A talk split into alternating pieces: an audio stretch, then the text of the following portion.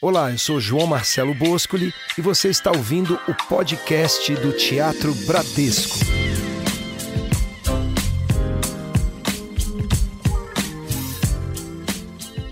Estamos aqui durante essa pandemia.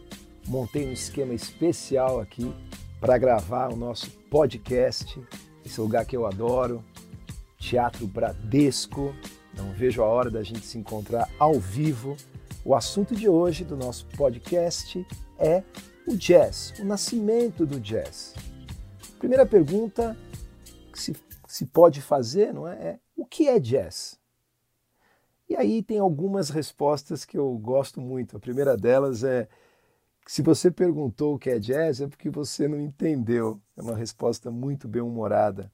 Uma outra interessante é que jazz is not a what, jazz is a how, né? algo como jazz não é um o que, jazz é um como, é um jeito de fazer. Né? É difícil falar de música sempre, né? A gente pode contar os fatos, falar sobre os personagens, mas traduzir música em palavras, ah, várias vezes as palavras não alcançam os lugares aonde a música nos leva, né? O jazz, para muitas pessoas, muitos estudiosos, é uma arte baseada no diálogo musical. Você tem um tom, você tem um andamento, você tem um tema, e você pode encontrar três, quatro músicos, cada um vindo de um lugar diferente, e contar quatro e começar e começa uma improvisação. Então é uma negociação de agendas pessoais, né? É, claro, o Bach improvisava? Sim, o Bach improvisava.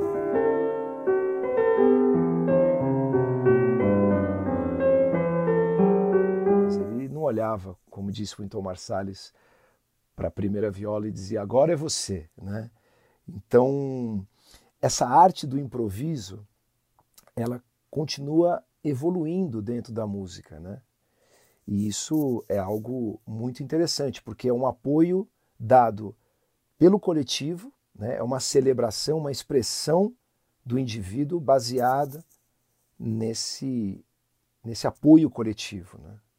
E é, como disse, um processo criativo contínuo, né? criando arte ali, no ato, na sua frente. Né?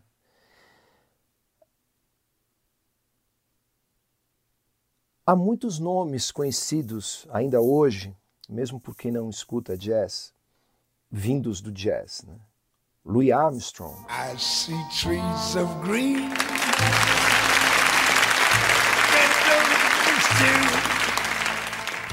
I see them blue. Um músico que ajudou a definir o jazz, que criou um jeito de cantar que influenciou todos, todos que vieram depois dele. É o pai do canto americano. Tivemos o Duke Ellington, Sir Duke.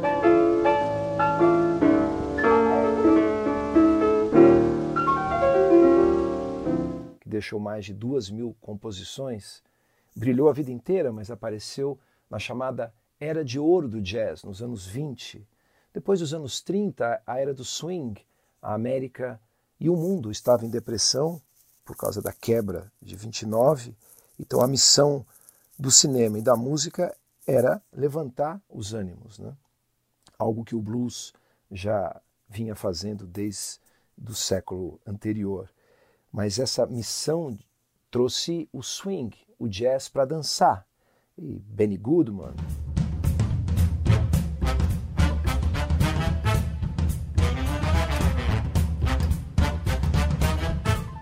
Paul Whiteman e muitos outros. Né? Depois houve uma revolução, um som de músicos para iniciados, para pessoas interessadas, uma coisa mais livre ainda, uma velocidade mais acentuada, refletindo a evolução das cidades e tal, que veio através do Charlie Parker, o bebop. Né? E nessa mesma época surgiu um dos grandes nomes do século XX na música como um todo, Miles Davis. Né?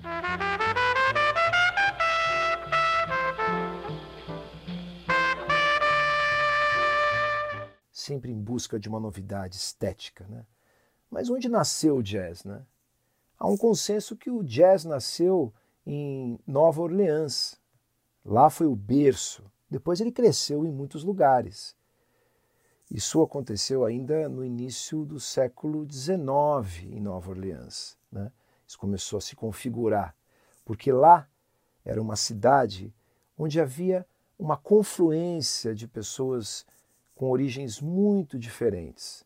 Os ingleses, os alemães, os judeus, os franceses, os chineses, indianos, italianos, as pessoas do, do Caribe, eh, os africanos, uma presença muito importante nessa época. Enfim, essa junção toda criou uma combinação única. Havia a necessidade de um convívio entre todas essas diferenças, né? inclusive os negros né? É, iam para lá fugindo das plantações de algodão na busca de encontrarem outros trabalhos. Né? E aí os, os historiadores, os acadêmicos começam a falar sobre a arte de improvisar, né? porque os escravos estavam chegando num novo lugar, num novo país, muitas vezes, com novos códigos, uma nova língua. Então, a improvisação era algo fundamental. E aí se fala também, e não é apenas filosófico, é factual, que o jazz fala também sobre a libertação, a liberdade, seja social, seja a liberdade que os músicos buscavam é, daquela imposição vinda das partituras. Né? Importante lembrar que só os negros foram escravizados na chamada Terra da Liberdade. E isso é um vetor na compreensão da criação do jazz que não pode ser é, desprezado porque por volta de 1820, um pouquinho antes, é, lá em Nova Orleans, os afrodescendentes, os negros, os pretos, foram autorizados a cantar e dançar num lugar chamado Congo Square. Domingo à tarde, eles ficavam dançando e cantando e atraíam muitas pessoas vindas de várias origens, como falei agora há alguns minutos. Então, tem uma, uma junção nessas performances que eram feitas na Congo Square, em Nova Orleans, que misturava parte do som vindo da África, parte do som é, vindo do, do Caribe e também o som dos escravos do interior do sul dos Estados Unidos da América do Norte. Né? Canções de trabalho, o spirituals, né? e também a música batista. E é importante prestar atenção na questão da música batista, porque a pergunta e resposta que havia na música batista foi incorporada pelo blues, que também foi incorporada pelo jazz, e é algo muito importante. Né? Havia também ali em Nova Orleans os auto-intitulados Creoles of Dark Skin, os crioulos é, com a pele escura, que eram franceses e espanhóis que se casavam e tinham filhos com as negras e esses essas crianças, esses filhos dessas, dessas, desses casamentos, né?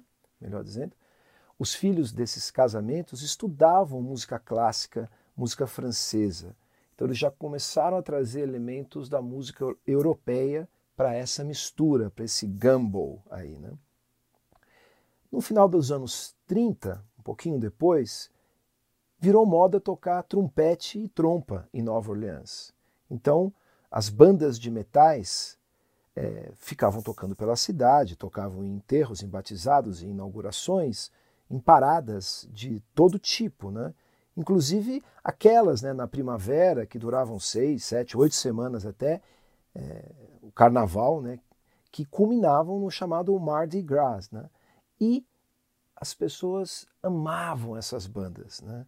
Então, essa junção do sagrado que vinha das igrejas, que vinha das religiões de cada um desses povos, e principalmente dessa, desse, dessa parcela afrodescendente, a junção desse sagrado com o profano, as rezas em Nova Orleans convivendo com o jogo, os clubes adultos e as missas, tudo isso foi se misturando e todo mundo tinha que, entre aspas, se aturar, né? Havia uma grande é, mistura, né? Um outro elemento que havia também é a chamada música dos menestréis. Eram canções inspiradas nas canções originais das plantações, né? Que eram cantadas ali nas plantações de algodão, chamada, chamada plantation songs, né? E era, elas eram compostas por negros e por brancos. E tinha uma coisa muito estranha à época, que parecia normal, mas não era, né? ofendia muito as pessoas, né? que era a interpretação feita por brancos caracterizados de negros e muitas vezes negros, pretos, caracterizados de brancos caracterizados de negros. Então, a maquiagem era colocada para emular uma, uma, uma interpretação de um ator branco e depois se maquiava em cima para fingir que era um branco imitando um negro. Quer dizer, é, era, era algo estranhíssimo, né? E havia sempre um reforço no, no seu conteúdo a estereótipos raciais horrendos, né? inaceitáveis. Né? Agora, essa música dos, dos menestréis foi, é, durante muito tempo, do final dos anos 30, acho que durante 70, 80 anos, foi a, a forma mais famosa de entretenimento. Né? Ele criou esse movimento, as primeiras canções pop, né? compositores como Stephen Foster.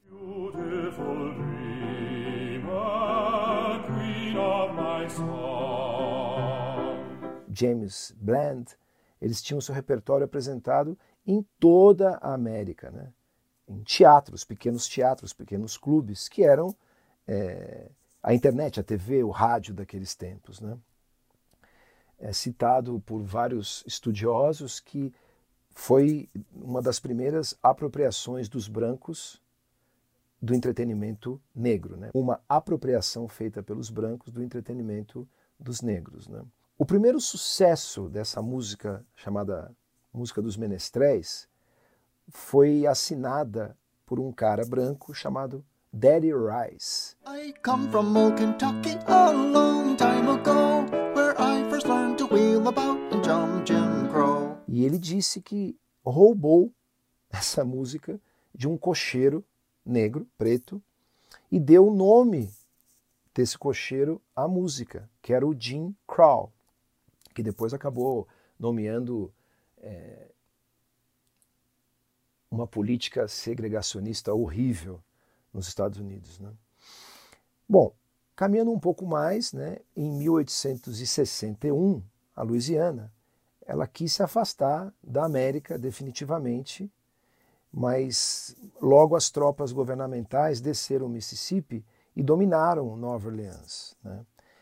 Essa ocupação por incrível que pareça, trouxe uma liberdade aos negros e houve uma explosão criativa. Essa abolição tornou o jazz é, mais perto do possível. Né? Houve um reforço dos direitos civis e houve um período chamado de reconstrução com a presença das tropas federais e a criatividade estava lá bombando. Né? Aí veio um acordo entre os republicanos do norte e os democratas do sul, as tropas foram retiradas e começou uma época terrível, né? com a Ku Klux Klan, os linchamentos e a política é, de segregação racial chamada de Jim Crow. Né? E tudo isso vai compondo, vai é, construindo o que veio se chamar jazz mais para frente. Né? Aí, nesse período, houve dois pontos fundamentais para o nascimento do jazz, que foi a chegada de dois gêneros. O primeiro foi um gênero desenvolvido pelos negros pianistas do Centro-Oeste. Eles misturavam a música dos menestréis, a música folclórica europeia, as marchas militares, os spirituals, as canções das plantações, de um jeito pulsante, sincopado, uma coisa rítmica, insistente assim, e era chamada de ragtime.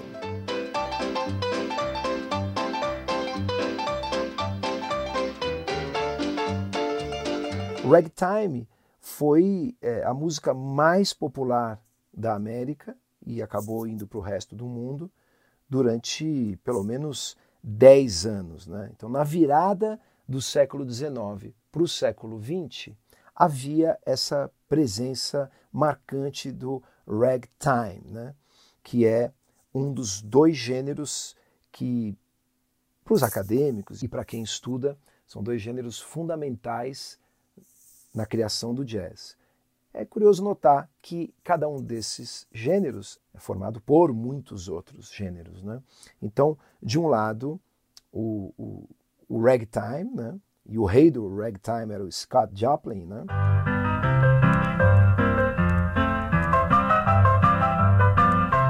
E do outro lado, o blues. Né? É, a fuga das plantações de algodão no delta do Mississippi para Nova Orleans, buscando trabalhar nas docas, buscando fugir das regras segregacionistas do Jim Crow. É, aquilo, poxa, o blues era quase que uma maneira de curar essa ferida existencial, né? fugir da destruição moral, da degradação que era feita pelos menestréis. Né? O blues é, entre outras coisas, o resultado de uma busca humana e também de uma busca estética.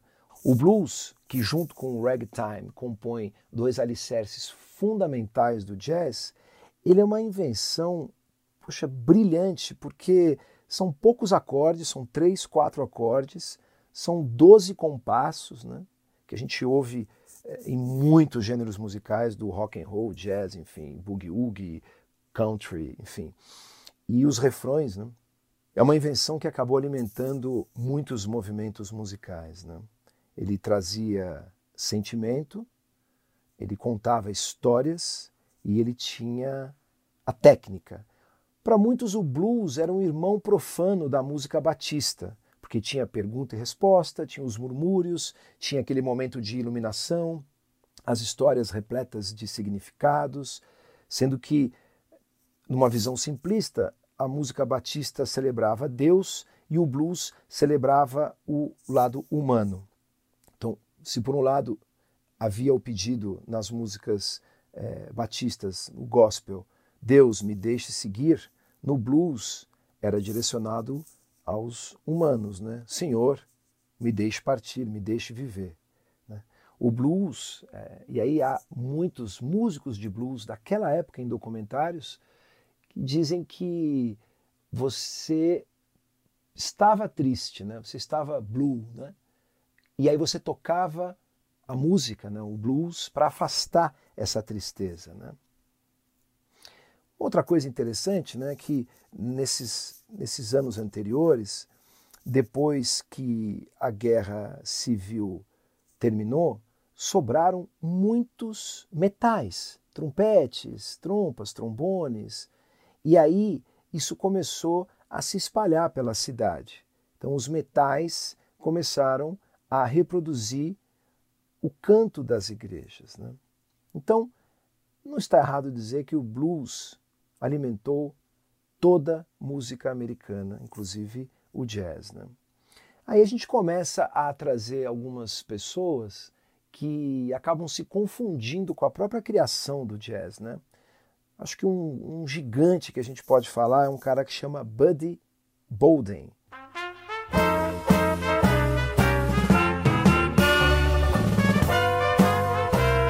Só tem uma foto dele. Ele é um cara que nasceu em Nova Orleans, em 1877.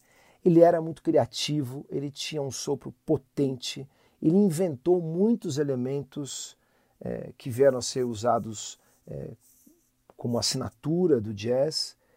Ele chegou a gravar naqueles cilindros do Thomas Edison, mas isso se perdeu. E ele inventou um lance muito, muito, muito importante ele inventou uma coisa que é chamada de Big Four. Né? Então você tinha a marcha, né, o ritmo da marcha, tum, tchá, tum, tchá, tum, tchá.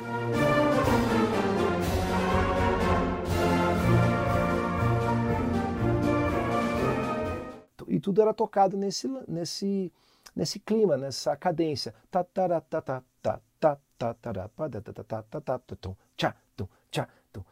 E aí ele sacou um lance junto com o baterista dele que foi uma antecipação de um, do último tempo desse Big Four. Uma antecipação do último tempo do Big Four. Então, a marcha vinha tum, tchá, tum, tchá, tum, tchum, padá, um, tchá, tum, tchá, tum, tchum, padá, cum, e acentuava com o bumbo e o prato, o hi-hat, o chimbal, aquele que fica do lado do baterista ali que abre e fecha. Então, isso mudou tudo. É, um, é algo muito simples, mas é algo fundamental, né? Porque a partir dessa cadência,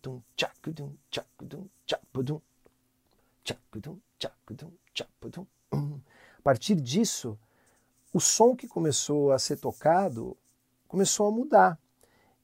Esse cara, o Buddy Bolden, ele é acreditado como o pai do jazz, né? porque ele pegou o ragtime, mas ele tocou o ragtime de um jeito mais solto, mais balançado, com mais swing, e misturou o blues a isso. Né? Então ele foi o primeiro cara, por exemplo, a tocar blues no metal. E ele ainda era muito aberto, abraçou o gospel. Então, no início do século XX, ele era chamado de King Bolden. Né? Ele tocava em casa e ficava tipo cheio de crianças, de adolescentes na porta da casa dele, ouvindo ele tocar, ouvindo ele ensaiar, ouvindo ele estudar. E esse título King Bolden, né, o Rei Bolden, foi dado por essas crianças. Né? E ele começou a tocar num lugar que também foi muito importante para o nascimento do jazz, que era um lugar chamado Storyville. Era uma boate, né?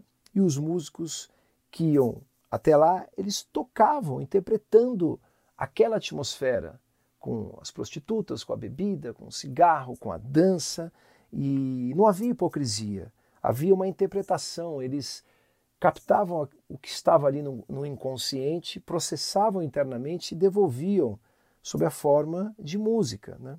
Então, essa vida boêmia, é, a bebida, tudo foi atrapalhando, por outro lado, a vida do nosso King Bolden, o Bud Bolden, né, com seu trompete inacreditável. Né?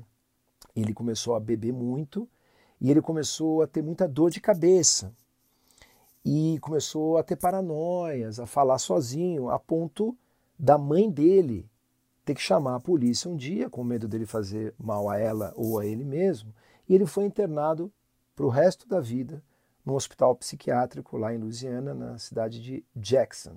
Então o cara, que é o pai do jazz, ele, poxa, já nos, no 1907, 8, ele já estava afastado depois de dar esse presente à humanidade, nunca mais se ouviu falar dele. Né? Paralelamente, tinha um cara que era chamado de Jelly Roll Morton. Foi um repórter desse tempo, né? Ele era um, um tipo muito curioso, assim, né? Ele tinha um, um chiaro escuro, né? Porque ele era um músico muito sensível, mas ao mesmo tempo ele jogava, ele, ele foi cafetão, ele apostava. E inicialmente o Jelly Roll Morton, ele não gostava do piano. Ele achava que o piano era um instrumento para as mulheres, e, imagina aquele machismo. Ele achava que não era um instrumento para ele. Até o dia que ele viu um cara tocando ragtime. E aí ele pirou. Né? Então ele, inspirado pelo sentimento que o Bolden tinha, ele, o Jerry Morton, nasceu um pouco depois. O Bolden nasceu em 1877. Ele, Jerry Rowe, nasceu em 1890. Ele incorporou esse sentimento todo que o Bolden tinha, né? Ele, Winton Marsalis fala isso, ele era crioulo sem ser snob, porque havia uma postura snob de, dessa, dessa parcela da sociedade. Então ele, ele foi criado estudando piano, ele tinha formação é, da música francesa, ópera e tal, e ao mesmo tempo ele era um cara da noite, né? E era engraçado porque ele falava para a mãe dele que ele era vigia noturno, né?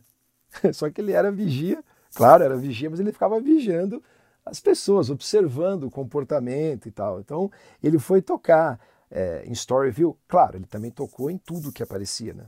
Ele tocou em desfile, em enterro, em batizado, né? E, e aí tinha um negócio interessante. Quanto mais ele balançava, quanto mais swing ele emprestava à sua performance, mais as prostitutas dançavam e rebolavam, e mais dinheiro, mais gorjeta ele ganhava dos, dos clientes. Né? Então, o, o nosso Jelly Roll, ele misturou, né? assim como o Bolden, não tinha o nome de jazz ainda, né?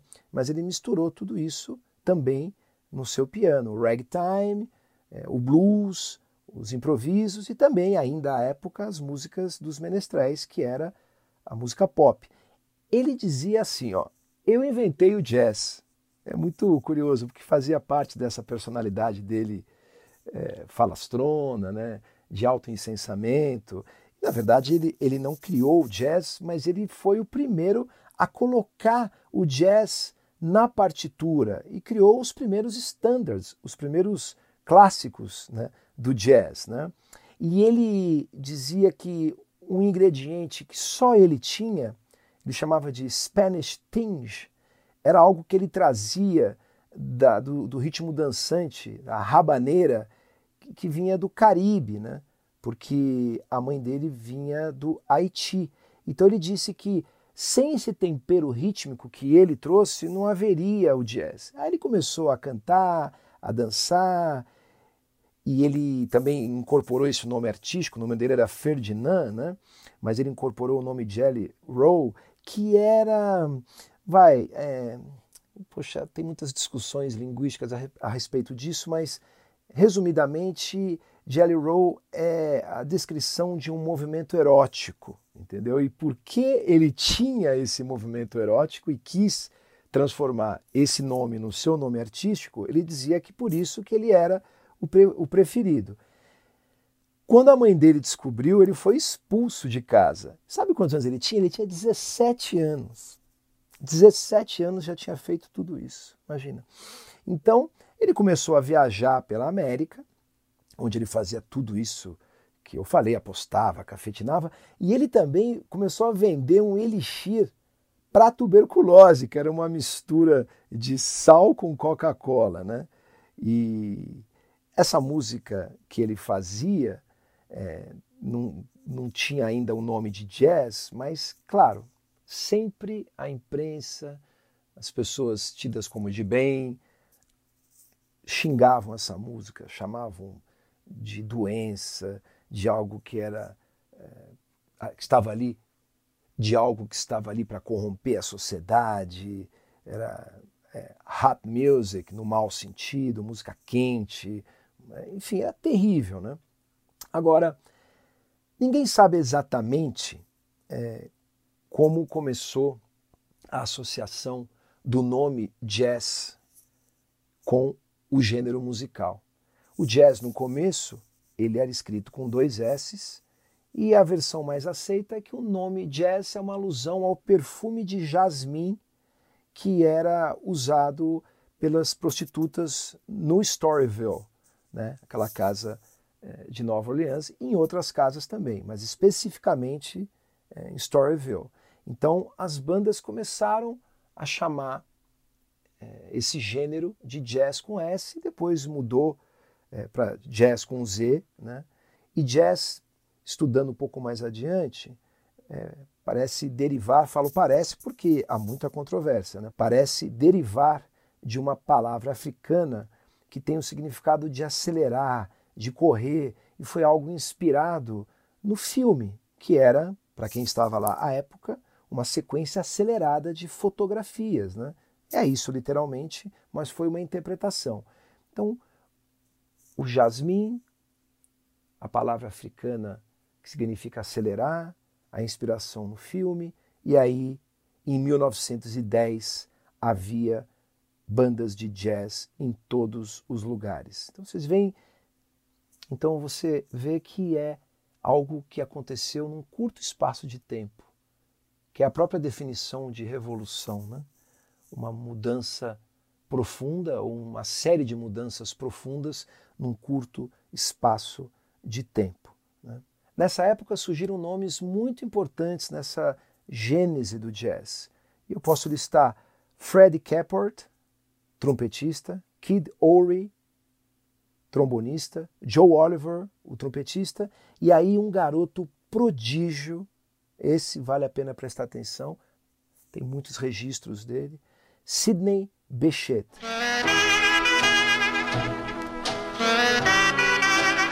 Sidney Bechet tocava clarinete, ele também era creole, e ele tocou com o Freddie Caport, esse que está nessa lista dos grandes nomes do início do jazz, quando ele, Sidney Bechet, tinha 10 anos de idade.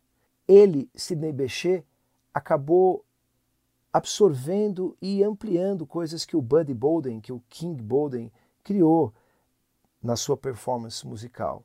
O ataque, o vibrato, isso tudo que o Bolden já tinha ouvido no canto das igrejas e incorporou, e também o lance do blues, né? o sentimento do blues. Então, essa liberdade, longe das partituras, que o jazz trazia para esses músicos e que o Sidney Bechet, que era um prodígio, um prodígio, foi algo fundamental para eles fugirem das partituras e terem a liberdade de falar musicalmente o que queriam. Né?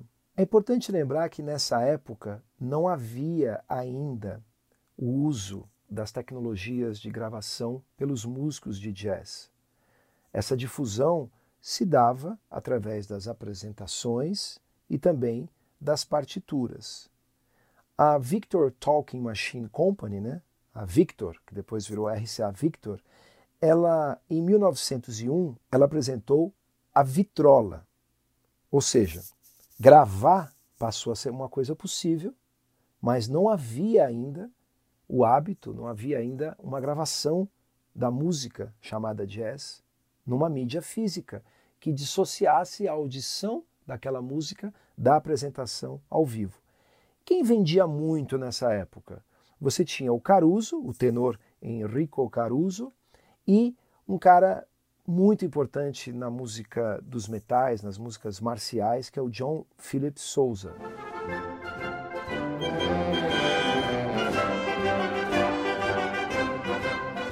Sousa, né? chamado nos Estados Unidos de Sousa. Eles vendiam muito, mas não tinha jazz. Se você quisesse ouvir o jazz, você tinha que ouvir a música ao vivo. Né?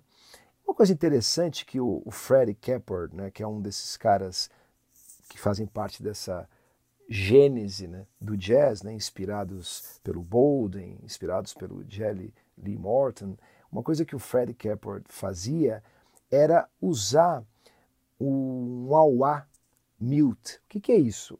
É uma ferramenta musical de metal que você põe na frente da campana do trompete e faz uau, uau, uau, uau, uau. Isso trouxe uma expressão, uma outra forma de expressão muito interessante e também é, tornou possível que ele brincasse, porque ele conseguia fazer o trompete rir, ele fazia uau, uau, uau, ele fazia assim, isso era um gimmick, né? era um, um truque que as pessoas, as plateias, é, se sentiam conectadas é, imediatamente. Né? Aí o Keppert, olha que coisa maluca, né? o Keppert saiu em 1914 de Nova Orleans, ele foi viajando com a banda dele, que era chamada Original Creole Orchestra.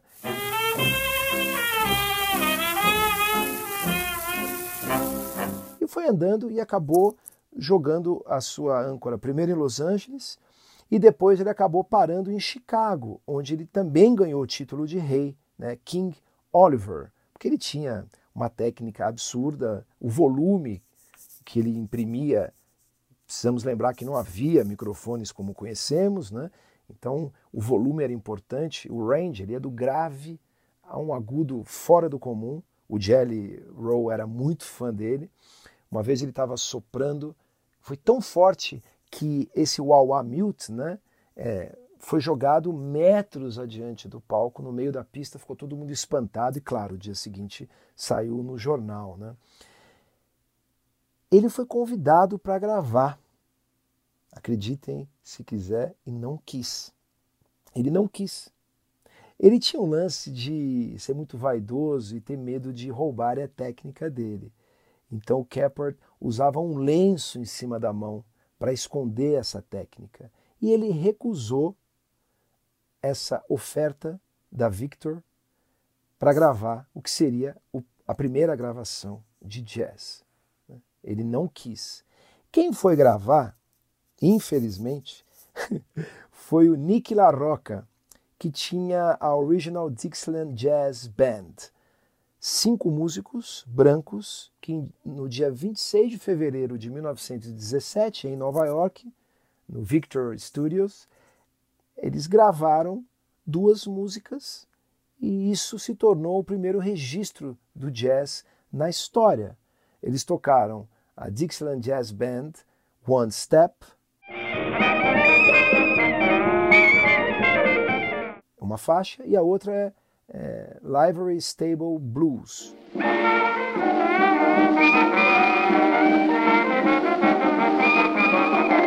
E aí o, o engenheiro de som naquele período pediu para eles acelerarem bastante o BPM, o andamento, para poder caber aquela música na mídia da época. Né? Então era era um quinteto, trompete, trombone, clarinete, piano e bateria. Né? O, o La Rocca era autodidata. Então, no dia 7 de março de 1917, foi lançada a primeira gravação de jazz da história.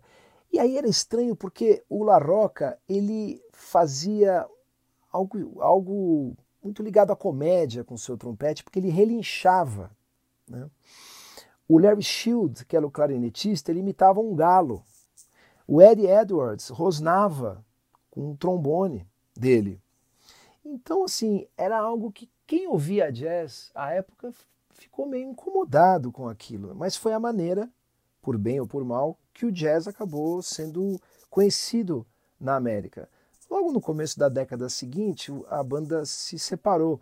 O La Rocca, ele abandonou o trompete em 1925 e foi trabalhar na construção civil e nunca mais tocou, nunca mais quis saber. E essa gravação, à época, atingiu o patamar de 250 mil cópias. Vendeu mais do que o, o Sousa e mais do que o Caruso. Depois eles foram para a Inglaterra. Depois eles foram para a Inglaterra e lá a Europa começou a conhecer de uma maneira torta, né, porque era desse jeito que eu falei, é, o jazz. Né? Mas não foi o suficiente para desinteressar as pessoas, porque era apresentado jazz com essa, com essa carga de deboche, de humor, Parecia que o jazz era apenas um meio para se fazer piada. Claro, era dançante e tudo, mas não tinha nada a ver com as coisas feitas pelo Fred Kapper, é, enfim, pelo Buddy Bolden, pelo Jelly Roll, enfim, por todos esses gênios que começaram a fomentar essa, essa nova corrente artística né, lá em Nova Orleans.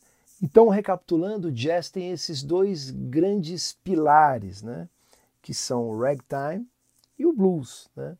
O ragtime, como falei, mistura os spirituals, a música folclórica europeia, as marchas, a música dos menestréis, um pouco das músicas de plantação e também o blues. Então, com o ragtime e o blues e uma contribuição pessoal desses músicos todos, o jazz acabou nascendo da maneira que a gente conhece. E aí, década a década, cada corrente musical, cada novo artista foi inovando, foi em cima daquela linguagem trazendo novos elementos. Acho que os anos 20 são, de fato, considerados a era de ouro do jazz. Né? Os anos 30, o swing. Nos anos 40 vem o bebop, claro que as coisas se sobrepõem, né? não terminou em 1939 o swing, né? as orquestras continuaram. Né? Benny Goodman, né?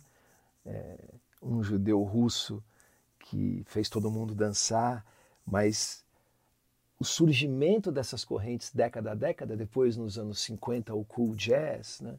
tudo isso vai se misturando como se misturou lá atrás, é, lá em Nova Orleans. Né? Então, o jazz é uma grande confluência de gêneros musicais e de seres humanos, de diferenças, de dissonâncias, de confluências e de liberdade. Né? Então é isso. Dava para falar sobre jazz o resto da vida, mas o meu objetivo hoje aqui era falar um pouco dessa. O meu objetivo aqui era falar um pouco do nascimento, né? de como o jazz acabou, de como o jazz acabou nascendo sob a égide, sob a mistura de vários outros gêneros, né? Então esse é um presente que ganhamos né? desses músicos, dessas pessoas geniais, numa época repleta de tristezas, de perseguições, mas também de esperança, de luta, de amor pelo ofício e pela música. É isso aí. Eu sou João Marcelo Boscoli. Esse foi o nosso podcast do Teatro Bradesco e espero que a gente se encontre na próxima edição. Até lá!